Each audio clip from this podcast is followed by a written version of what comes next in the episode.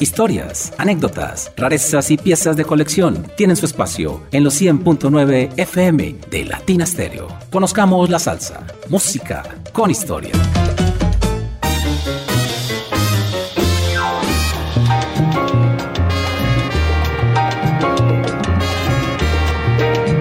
Hola, hola.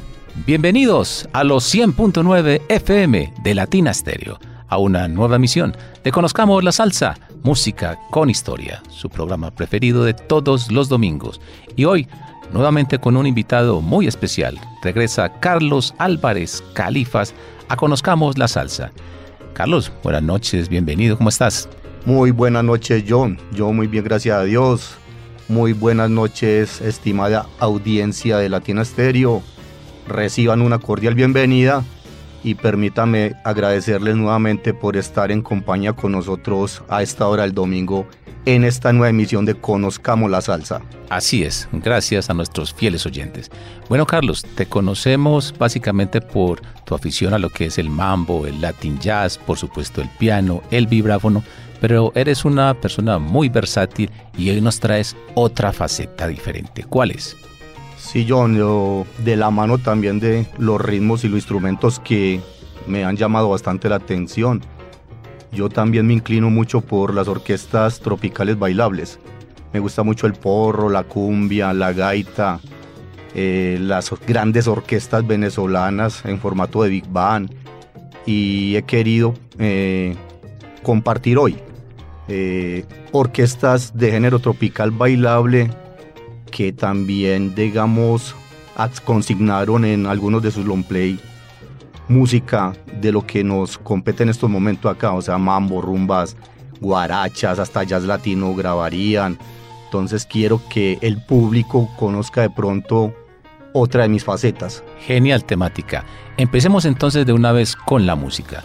Tu primer invitado es colombiano, pero entiendo que estuvo mucho tiempo por fuera de nuestro país, ¿no es así?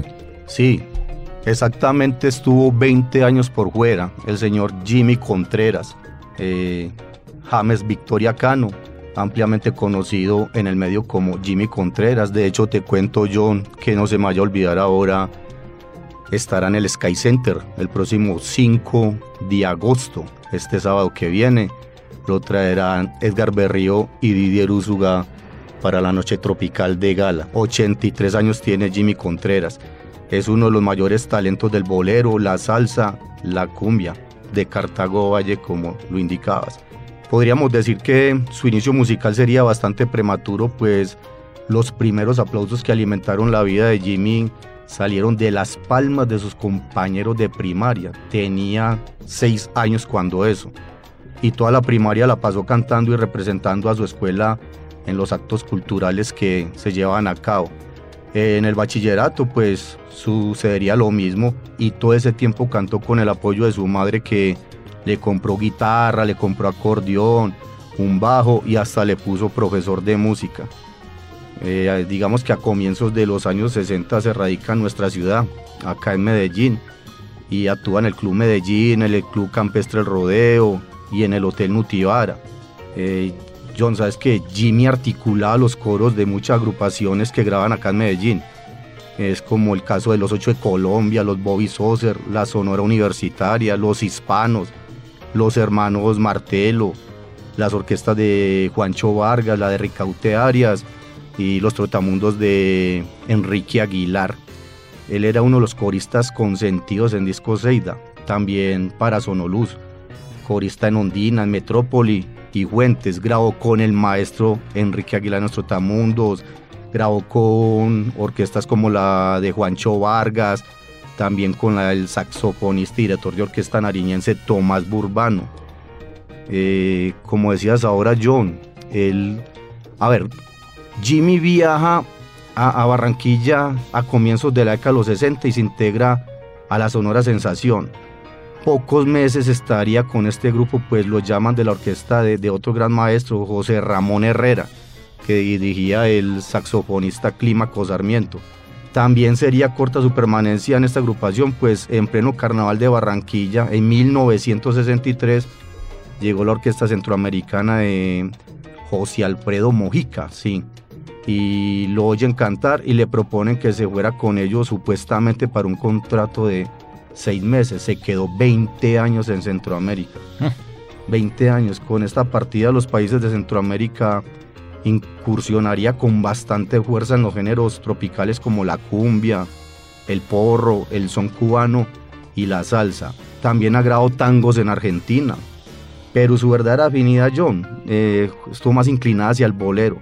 Ha estado presente en todos los festivales internacionales del bolero en México, Panamá, ha estado en Venezuela, Ecuador, Cuba y todos los que se han celebrado acá en Colombia.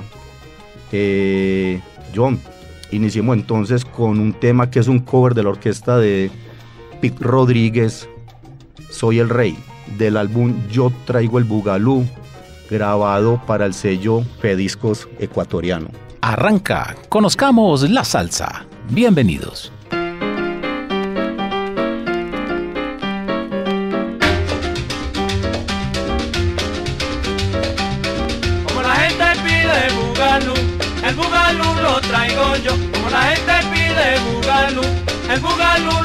Traigo yo.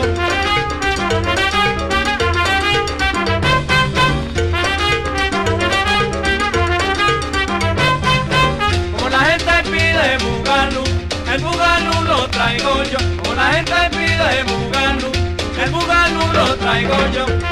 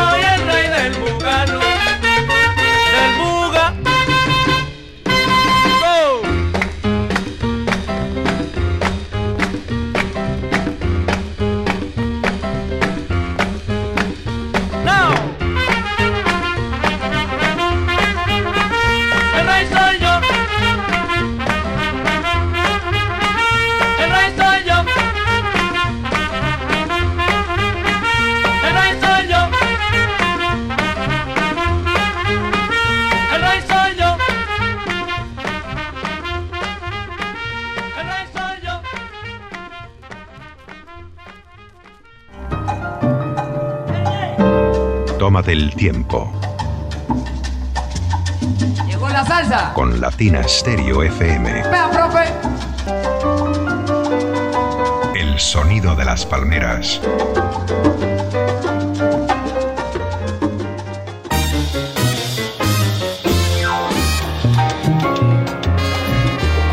Bueno, Califa, sabemos que eres uno de los más grandes conocedores de la orquesta Billos Caracas Boys.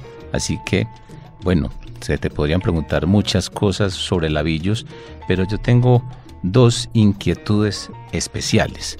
La primera de ellas es por qué Billo Frometa, no siendo venezolano, sino dominicano, tuvo tanto éxito, tanto éxito, tanta aceptación en la República Venezolana. Y otra curiosidad, ¿por qué no tuvo cantantes femeninas en su orquesta? John, bueno, de los más conocedores de Billo, no, pero sí Créeme que he investigado bastante porque me apasiona mucho la vida y obra del maestro Luis María y tengo buena cantidad de discografía. Eh, la primera pregunta, John, eh, yo me atrevería a decir que Billo llega de su natal Santo Domingo a Caracas en 1937, muy influenciado por una orquesta de música popular cubana y era aquella casino de la playa. Eh, sabemos, John, que esta orquesta imperaba en el área del Caribe y en cada una de sus composiciones narraba historias y su música se bailaba, digámoslo, de una forma muy frenética. Cabe también destacar que la casino tenía aquel coloso de la guaracha, Miguelito Valdés, y es Miguelito quien revoluciona la música tropical, no solo en el área del Caribe, yo diría que también a nivel mundial. Con Miguelito la casino arrasaba donde llegaba y me atrevería a decir que en síntesis Villo arrasa en Venezuela gracias a esa notoria influencia que trae la, de la casino de la playa. Eh, eso sería un factor determinante. Eh, si tenemos también presente, John, que la actividad musical en aquella época, finales de los 30 en Venezuela, no era tan nutrida. De pronto estaban las orquestas de Luis Alfonso Larraín y la de Rafael Minaya.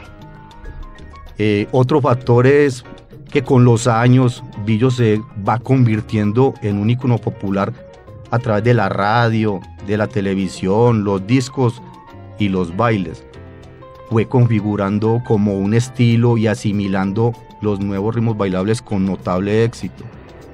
Mm, también estableció una entrañable vinculación con la vida caraqueña, narrando y describiendo sucesos cotidianos. Dicho de otra manera, y yo creo que aquí me basaré en las palabras de aquel periodista y escritor venezolano Oscar Llanes, que era muy seguidor de, la orquesta de Villo Caracas. Oscar decía, Villo fue el cronista de Caracas, supo captar a sus personajes emblemáticos. Y podemos decir que las palabras de, de se pueden ratificar en temas como Magallanes y Susana, cuando termina en autopista, Ariel, eh, el censo lo dirá, los cadetes. Hay un tema, ya salió Julián Pacheco, que tiene también una, una historia bastante buena porque, para no alargarme, Villo es el único que en Caracas ha estado preso por bigamia. Y este tema, ya salió Julián Pacheco, es dedicado a él. Caracas vieja, Caracas siempre Caracas. O sea, Villo creó una identidad o un vínculo entre su orquesta y Venezuela. Y es así como mantiene la vigencia de su música, su estilo y una forma de bailar, y una enorme popularidad que se refleja en la venta de discos, en la presencia en programas de radio y televisión. Con razón, tanto éxito. Y la segunda inquietud, Califa, ¿por qué no tuvo cantantes femeninas en su orquesta? John, créeme que investigué demasiado, no aparece ningún texto eh, eh, en internet o en algún libro, pero me atreví en algunos instantes, en diferentes épocas y en diferentes escenarios, le pregunté a Doris Salas y le pregunté a Verónica Rey el por qué en la Orquesta de Illos Caracas nunca hubo cantante femenina. Y ambas me respondieron que era porque su esposa no lo dejaba. Porque Villo era muy mujeriego. sí, y esa esposa, ellas no me dieron el nombre. O sea, Verónica ni Doris Salas me dieron el nombre de esa esposa, pero yo me atrevería a decir que es Aide Grillo. En 1951 se casó con ella por temas de bigamia, eh, se separó y en 1954 volvió a contraer matrimonio con ella. Con ella tuvo cinco hijos. Y te cuento, John, Aide Grillo en el 2016, a sus 90 años, grabó un CD. Increíble, increíble. Todavía vivía, no recuerdo estar bien en estos momentos, pero en el 2016 tenía 90 y grabó. Vamos con un clásico de los judíos, un tema reconocido mundialmente, la Pillos Caracas Boys y Ava Nagila. John, Ava Nagila traduce Alegrémonos. Vamos a escuchar una canción hebrea arreglada sobre un ritmo de mambo, consignada en el álbum Cantares de Navidad para el sello Fonograma de 1964. Suena Iván.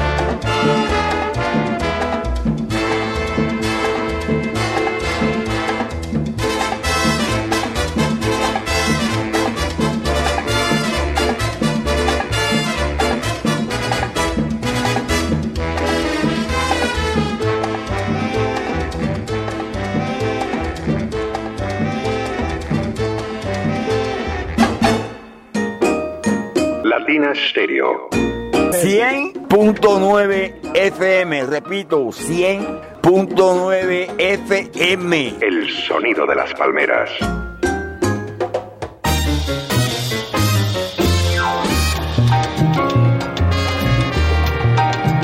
Estamos en Conozcamos la Salsa, música con historia de Latina Estéreo.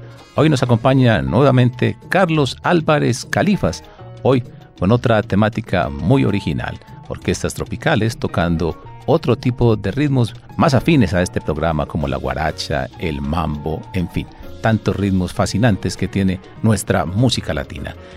Avanza la noche y avanza la música. ¿Cuál es nuestro próximo invitado? José Francisco Cervantes Moreno, más conocido como Chico Cervantes. Eh, digamos que fue un compositor, cantante y acordeonero colombiano, nacido en Magangué. Eh, se traslada a Cincelejo a estudiar canto. Eh, formó parte de la prestigiosa agrupación Los Corraleros de Majagual. Eh, en esta agrupación compartió escenario con artistas de la talla de Alfredo Gutiérrez, estuvo con Lisandro Mesa, con Calisto Ochoa, con el mismo Bruco, eh, César Castro, entre tantos artistas que tuvo los corraleros.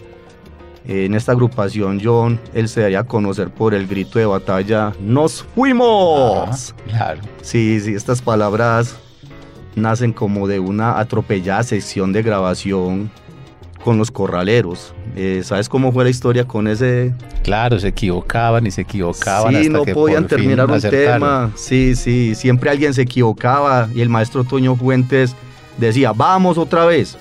Y nada que salía, y ya muy cansado. Toño les dice, muchachos, no, no, no, venga, hagamos un receso y nos tomamos un refresco. Y así fue. Reposaron, escucharon música para relajarse y retornan a la sala de grabación. Arrancó el tema y cuando Chico vio que ya iban a terminar, de la emoción gritó, ¡Nos fuimos! Sí, sí. Bueno, más allá de los corraleros, John Chico fue un líder de agrupaciones como la Sonora Caliente, el Conjunto Internacional, la nueva banda de Chico Cervantes. Con estas orquestas popularizó varios éxitos y aunque dichas piezas, digamos que le determinaron un éxito excepcional en el extranjero, pues en Estados Unidos, México y Centroamérica más concretamente, él nunca quiso abandonar su natal Magangué en aras de aquel sueño internacional. No, no, no, no lo desveló para nada. Y entre sus composiciones más destacadas y elogiadas, ¿sabes cuál se encuentra? Nostalgia campesina. Y el himno de su ciudad también lo compuso. También sí, pero esta Nostalgia campesina tiene por lo menos 25 grabaciones de artistas sobresalientes, siendo la más recordada y reconocida la que grabaría Víctor Piñeros con los melódicos.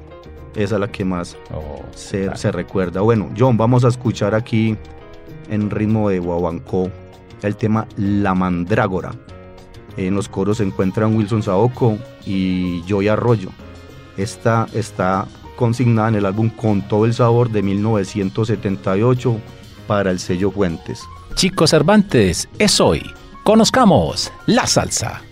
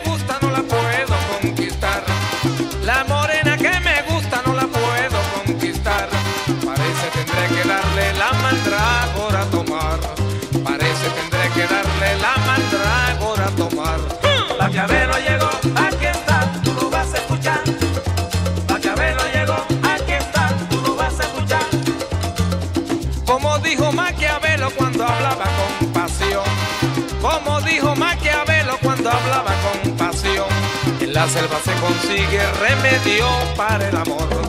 En la selva se consigue remedio para el amor. Maquiavelo llegó,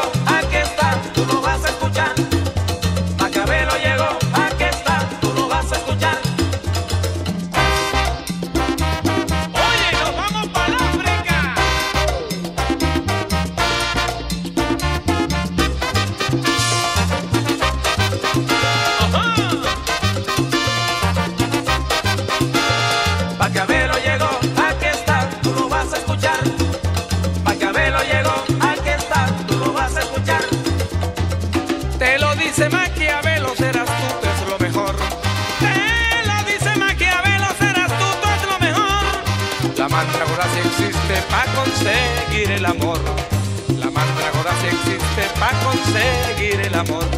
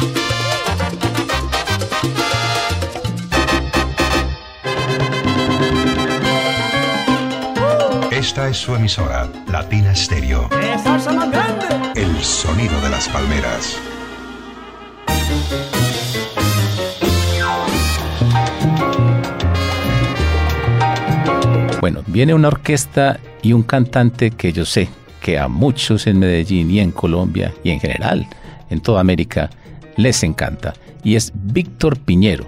Tengo una curiosidad, Califa, y es que se habla mucho sobre la muerte de Víctor Piñero. Hasta canciones hay que dice que murió cantando Las pilanderas, pero yo creo o parece que no fue así. ¿Qué, qué nos puedes decir al respecto? Yo, bueno, sí, hay mucho texto que nos indica que Víctor murió cantando las pilanderas, pero lo que comenta el pianista, arreglista y director de orquesta para esa época, 1975, sabemos que Piñero murió en la madrugada del 5 de enero de 1975. Eh, Oscar García, por cierto, de, de Urrao, Antioquia, que era el director, arreglista y pianista de esa majestuosa orquesta de los años 70.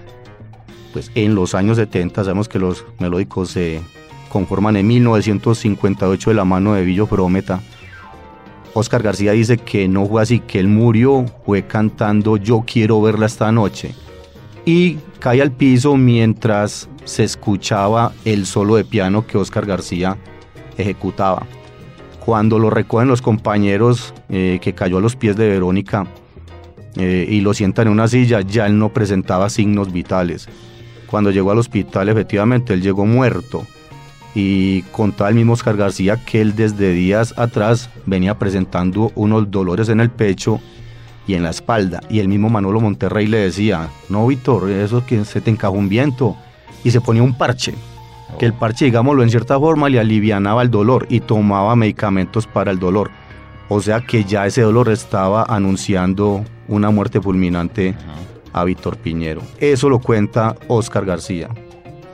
Y vamos a, entonces, John, a presentar aquí a Víctor Piñero, también con una que falleció hace poco, con Canelita Medina. Murió el 4 de julio de, este año, con la orquesta de Pedro J. Belisario, aquel director de orquesta y percusionista venezolano, eh, que fundaría su orquesta Los Hermanos Belisario por allá en 1939, en Maracay, Venezuela.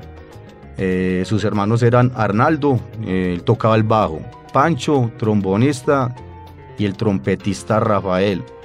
Eh, de Maracay se trasladan a Caracas en 1945 aproximadamente. Y es allí donde se convierten en una de las orquestas de baile más exitosas de Venezuela. En la década de los 50 la orquesta se disolvió debido a conflictos entre ellos mismos, o sea, entre los hermanos, quienes fundarían cada uno sus propios conjuntos. Mm, digamos que los músicos de Pedro se convirtieron en la orquesta que acompañaba a, Víctor Piñero. Eh, luego Víctor, por allá en el 1957, se integraría a, la orquesta de Pacho Galán. Cuatro años duraría Pedro J. Belisario sin la presencia de Víctor hasta 1961. Pero en el 66 eh, regresa nuevamente a los escenarios y busca la voz del cantante que más satisfacciones le brindó, eh, que Víctor Piñero. Eh, también incorporaría a, este elenco a la Canelita Medina, que venía de un rotundo éxito con la Sonora Caracas. con ambos cantantes graba el álbum Bésame Negro, que por cierto sería el último que grabó el maestro Pedro J. Belisario en toda su carrera musical. Y este es el LP que tenemos como referente hoy. Vamos a escuchar un tema que por cierto John es bastante versionado en ritmo de conga, conga cubana, yayao. Este tema se conoce por la Riverside, Cortijo con Ismael Rivera, lo toca Pedro Conga con su orquesta internacional, la Orquesta América del 55 lo tiene también, los hermanos Ayala. Entonces, bien, sin extendernos más, vamos a escuchar una guaracha. Aquí no es conga cubana, sino en ritmo de guaracha, una composición de Antonio Sánchez del álbum Bésame Negro para el sello Phyllis 1966. Carlos Álvarez, Califas, nuestro invitado de hoy en Conozcamos la Salsa, música con historia de Latina Estéreo.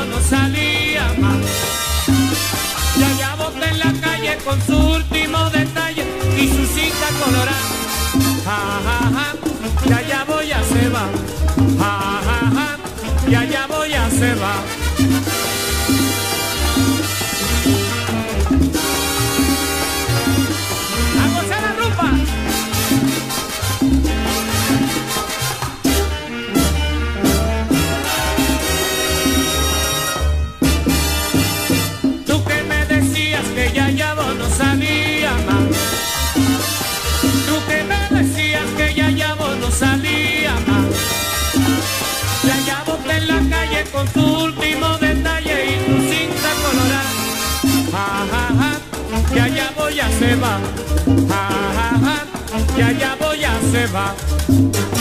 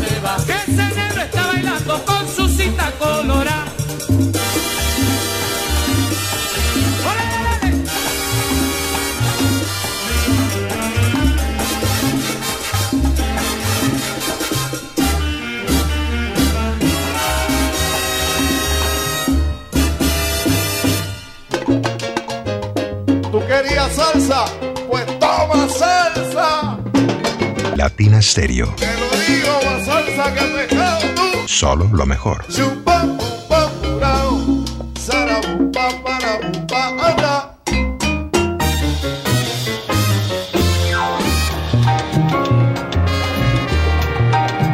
Y seguimos en Venezuela con otra gran orquesta, gran pianista y además de pianista tuvo un, un formato instrumental muy original, unos arreglos fascinantes y además tuvo muchos y muy buenos cantantes, ¿no? ¿De quién estamos hablando?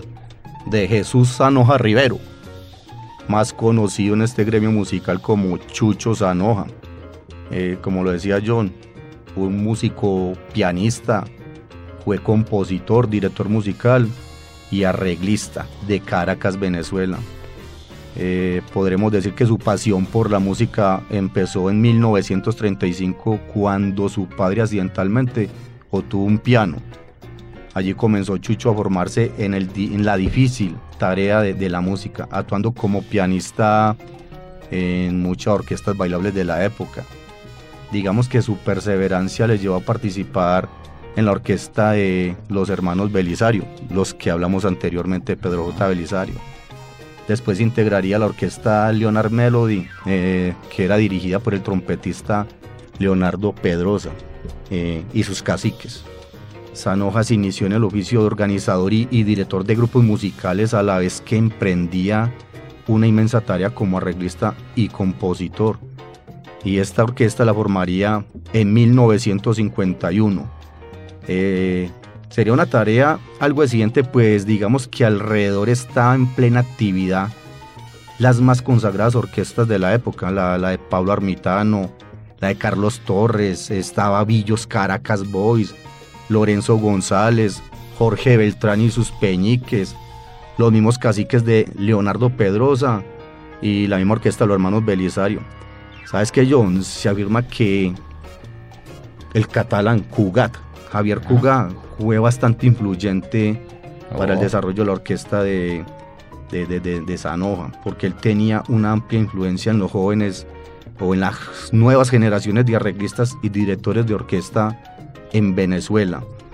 Eh, digamos que Sanoja adquirió un estilo y un sonido original y logra su plena realización como arreglista con su interpretación de Lamento Náufrago, aquella composición del colombiano Rafael Campo Miranda.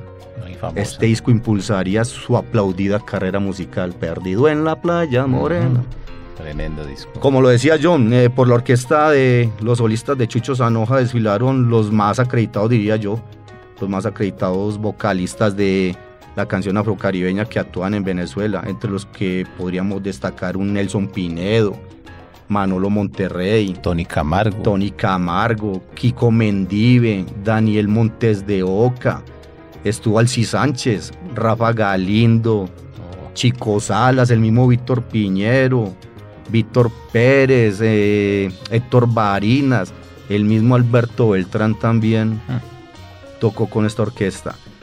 John, vamos a escuchar un tema eh, cuya versión original es de José Fajardo. La Charanga, que viene en el álbum La Chunga, de principios de la década de los 60, pero aquí en ritmo de pachanga.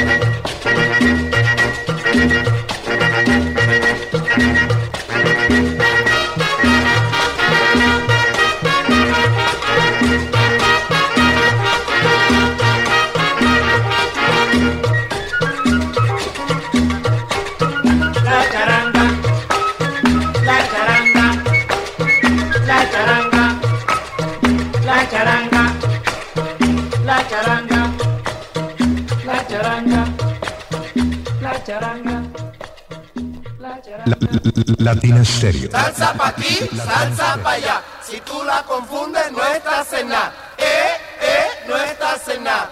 Eh, eh. Solo música, solo música, solo música, solo música.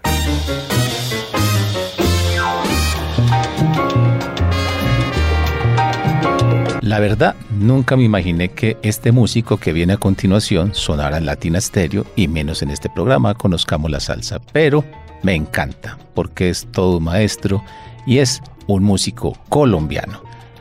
Y te digo, Califa, que me sorprende porque él interpretaba básicamente pasillos, bambucos, guabinas, música colombiana, música andina, pero mira que también tiene sus excepciones como el tema que traes hoy. Además, digamos que esta música lleva un instrumento fundamental, principal, que es el tiple, y no el que toca el que es el órgano. Entre otras cosas, leyendo sobre su vida, me encontré con un comentario que él hizo que me llamó mucho la atención, y es que él dice que el piano se toca, pero el órgano se acaricia. Y la verdad que sí, cuando uno ve la forma en que lo interpreta, pues tiene toda la razón. El maestro Jaime Llano González, fíjate, en Latina Stereo hoy. Cuéntanos. John, eh, antes de, de- dar inicio a lo que quisiera comentar de este maestro de Titiribí, Antioquia, por cierto, es, eh, ¿sabes dónde se enamoró verdaderamente por este instrumento, por el órgano? En un almacén de electrodomésticos, ¿no fue? Sí, señor, ¿te acuerdas de J. Glotman? Claro, pero hace muchos años. Sí, Glotman desapareció en el 91-92, después como de 50, 60 años de tradición, más que todo en el centro del país, fundada por Jack Glotman, un rumano. Oh, Te cuento que inclusive Jack Glotman fue el que fundó la, la, la, la industria Icasa. ¿Cómo? Sí, Es el mismo. Sí, sí. Fue allá donde porque eh, Jaime Llano trabajó allá y era demostrador de instrumentos en esta empresa y le tocaba ensayarle a los clientes los instrumentos. Allá fue donde se enamoró de, del órgano. Bueno, él es eh, un compositor y músico especializado en la, especializado en la interpretación de- del órgano eléctrico. Él es un paisa de pura cepa y las primeras nociones de música las recibió de su madre, eh, quien lo inició en la ejecución del tiple y posteriormente le enseñó a tocar el piano. En el año de 1948-49 aproximadamente su familia se trasladó a Medellín donde terminó su bachillerato. Esto fue en el Liceo de la Universidad de Antioquia. Ah, e inició carrera de medicina, pero la tuvo que abandonar John por problemas económicos. No tenía cómo pagarse los estudios. De hecho, eh, aprendió a tocar el órgano de forma autodidacta. No tenía dinero y nunca asistió a un conservatorio. Increíble. En 1953 emigra a Bogotá y encontró su primer trabajo como músico en un bar llamado La Cabaña. Eh, seguidamente conoció al dueño de la emisora La Voz de Colombia. ¿Sabes quién era en esa época? Julio Sánchez Vanegas. El papá de Julio Sánchez Cristo. Ujú, sí, sí, señor. sí, sí. Trabajó durante varios años en la emisora Nueva Granada. Eh, allá tuvo a cargo la dirección de la orquesta. También dirigió el programa Donde nacen las canciones, ¿te acuerdas? Claro, claro. Con los tenores Víctor Hugo Ayala y Alberto Osorio. Posteriormente prestaría sus servicios a la emisora Radio Santa Fe con programas diarios en vivo como al estilo Jaime Llano y Fantasía. Llevó la música colombiana a diferentes ciudades en los Estados Unidos, Centro y Suramérica. Bueno, de la mano de- del destacado pianista y compositor Oriol Rangel, conformó el conjunto Los Maestros, el cual tuvo a su cargo la parte artística de otros programas muy reconocidos de televisión.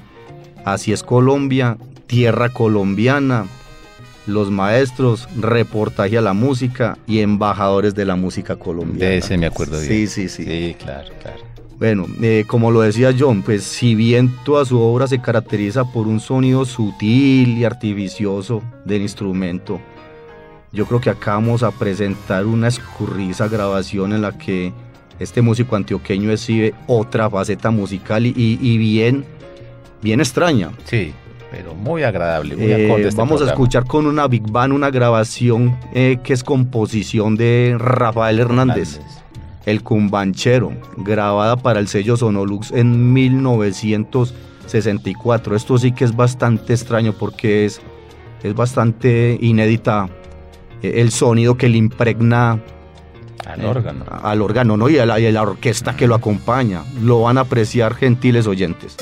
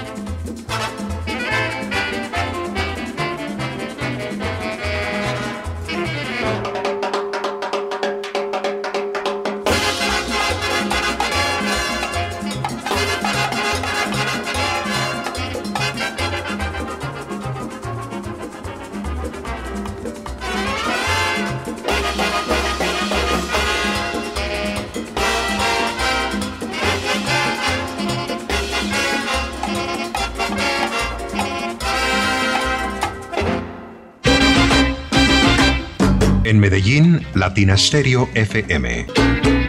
Toca la campana.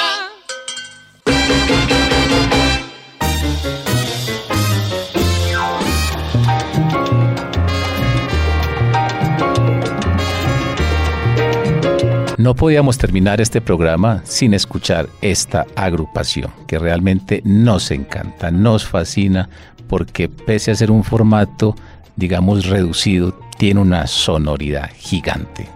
¿De quién estamos hablando, Califado? John, de pues, Los Blanco. Exacto. Grandes músicos, compositores, arreglistas, cantantes, coristas. Eh, son ellos Bernardo, Leopoldo, Rami, Ricardo y Cecilio. Y Sexteto Los Blanco de Venezuela. Pero antes de Cheo estuvo Jesús Rangel. Luego llegaría Cheo Matos. Eh, ¿Qué podríamos decir, John? Que siendo aún, adoles- aún adolescentes, eh, en 1958, comienzan a tocar música influenciados por casi nadie, John. Mario Bauzá, por la Sonora Matancera, Tito Puente y por Damirón. Ah. Eh, tomaron patrones musicales de las orquestas venezolanas como la de Chucho Zanoja, Los Melódicos y Villos Caracas, o sea, venían bien influenciados. Total. Eh, como agrupación se conforman en 1960 como el Sexteto Los Blanco. Eh, eran los cinco hermanos, más Jesús Rangel, como te lo acabo de decir. Luego se incorporaría Cheo Matos a la agrupación. Comienzan a grabar en 1964 y lanzan su primer álbum al mercado. Este sería Chispeante Maracaibo. Esto bajo el patrocinio de, o el respaldo del sello discográfico Philips. Eh, sabía John que debutaron en los carnavales de Barranquilla de 1965. No, no. Bueno, los blancos marcarían una época en pleno éxito y auge de la música tropical caribeña. Eh, más que todo para la década de los 70 fue su, su furor. Su concepto musical radica en una insólita combinación de trompeta y saxo alto, sonando a- al unísono en compases y tiempo, que me atrevería a decir que suenan como un solo instrumento. Así es. Así es. Eh, a título personal, y yo no diría, John, que esto sería no sería una opinión, sino más bien un dato. Porque lo que yo he indagado con admiradores de este sexteto y coincidimos.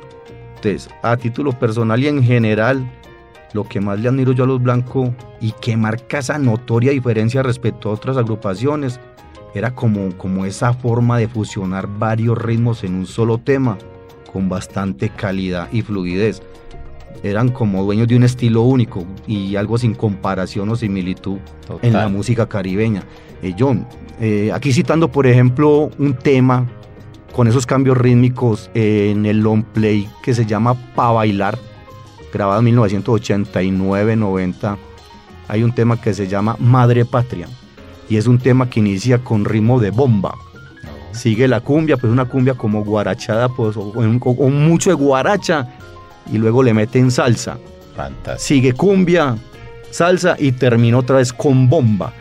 Wow. Y, y- y lo que de pronto no hemos mencionado John de los Blancos es que es una agrupación que siendo corta en formato, te ponen a bailar quieras o no quieras. Todos hemos bailado con los blancos. Y este tema que te digo, Madre Patria, es demasiado bailable, demasiado. Ojalá el público, No, hay- en YouTube creo que está.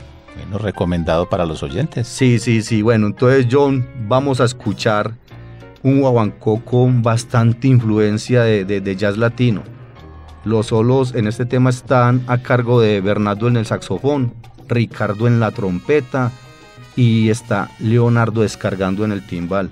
Este es un tema que verdaderamente es un cover que inicialmente grabaría Félix del Rosario en 1971. Creo que el álbum de Félix del Rosario se llama La Escoba. El tema es Raif. El álbum El Poder de los Blancos para el sello Velvet de Venezuela. Pues grabado en Venezuela. Sabemos que Velvet se fundó fue en Cuba. 1983. Espero lo disfruten. Los Blanco, en el sonido de las palmeras.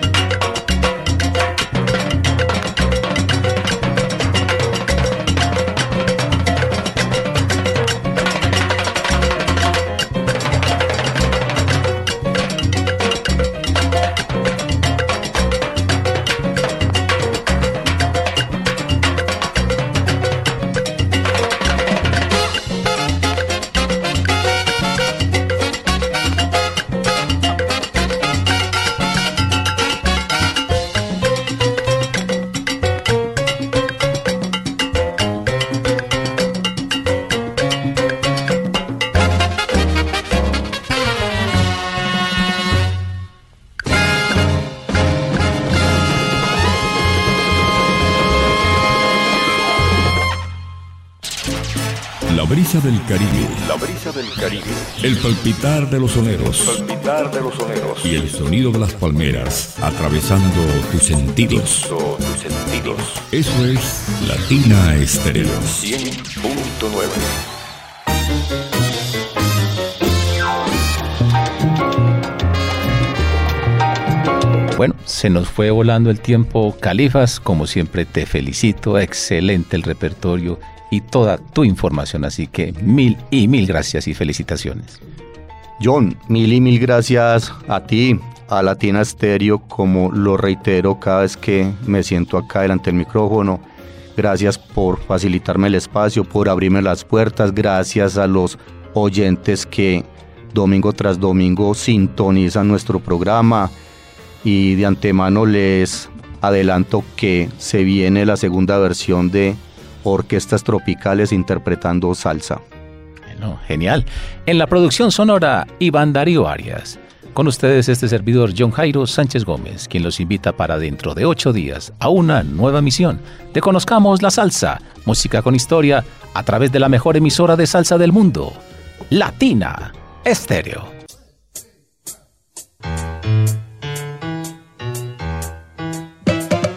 Historias, anécdotas, rarezas y piezas de colección tienen su espacio en los 100.9 FM de Latina Stereo. Conozcamos la salsa, música con historia.